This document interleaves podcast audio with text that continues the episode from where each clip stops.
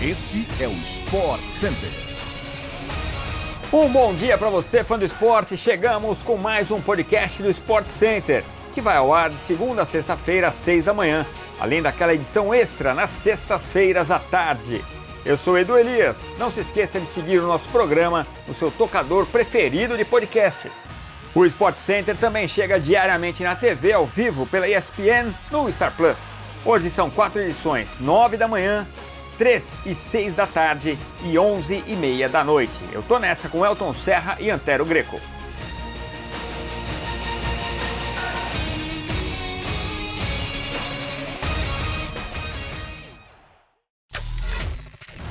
Em sua estreia na Copa do Mundo, a atual vice-campeã Croácia ficou no empate em 0 a 0 com o Marrocos nesta quarta-feira no Albaite, pelo grupo F.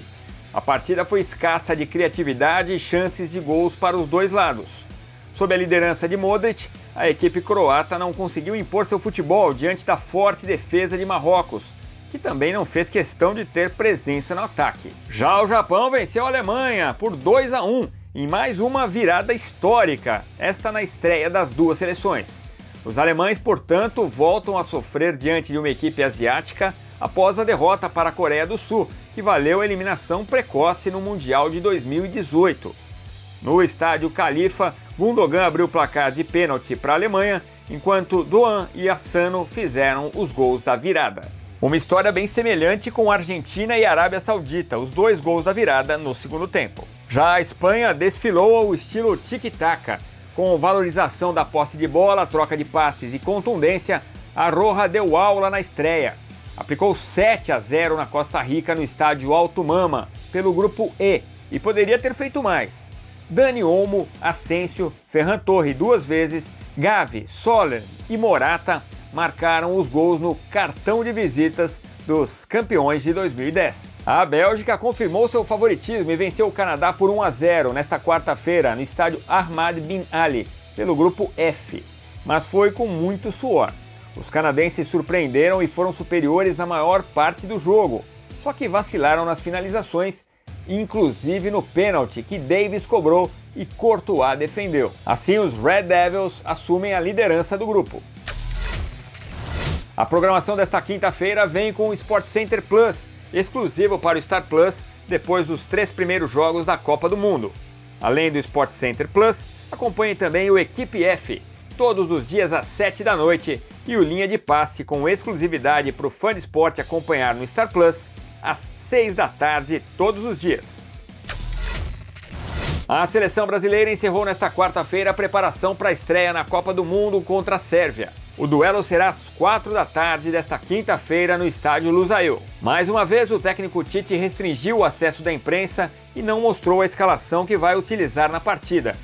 Os jornalistas puderam acompanhar apenas os primeiros 15 minutos de atividade, um aquecimento, no estádio Gran Hamad. Mais cedo, na entrevista coletiva, o técnico Tite não disse qual será o time titular do Brasil contra a Sérvia. Ele fechou o treino de terça-feira e a imprensa acompanhou pouco tempo das atividades de segunda e quarta-feira. Ainda assim, apuramos que o time vai com Alisson, Danilo, Thiago Silva, Marquinhos e Alexandro, Casemiro e Lucas Paquetá, Rafinha, Richarlison, Neymar e Vini Júnior. O técnico Diego Alonso não entregou o jogo na entrevista coletiva desta quarta-feira mas o Uruguai deve estrear na Copa do Mundo nesta quinta contra a Coreia do Sul às 10 da manhã, no estádio Cidade da Educação, com o astro Edson Cavani, do Valência, no banco de reservas. Darwin Nunes, atacante do Liverpool, deve ser o titular ao lado de Luizito Soares. Os treinos da seleção uruguaia no Catar têm sido abertos para a imprensa apenas nos primeiros 15 minutos, mas segundo o jornal uruguaio El País, Jorge André Arrascaeta do Flamengo disputa uma posição no meio-campo com o Nicolás de la Cruz. Assim, o time deve começar com Rocher no gol, Cáceres Godin, Jimenez e Matias Oliveira, Valverde, Vecino, Betancourt e Arrascaeta, Nunes e Soares. O Fã do Esporte acompanha todos os compactos de jogos da Copa do Mundo nas vozes dos melhores talentos da casa na tela da ESPN pelo Star Plus compactos de 5, de 15, de 10 minutos para você pegar só os melhores momentos do que rola em todas as partidas da Copa. Chegamos ao fim de mais um podcast do Sport Center. A gente volta amanhã, às 6 da manhã, no seu agregador favorito de podcasts. Valeu, até a próxima, ou por aqui ou na TV. Aquele abraço, tchau, tchau.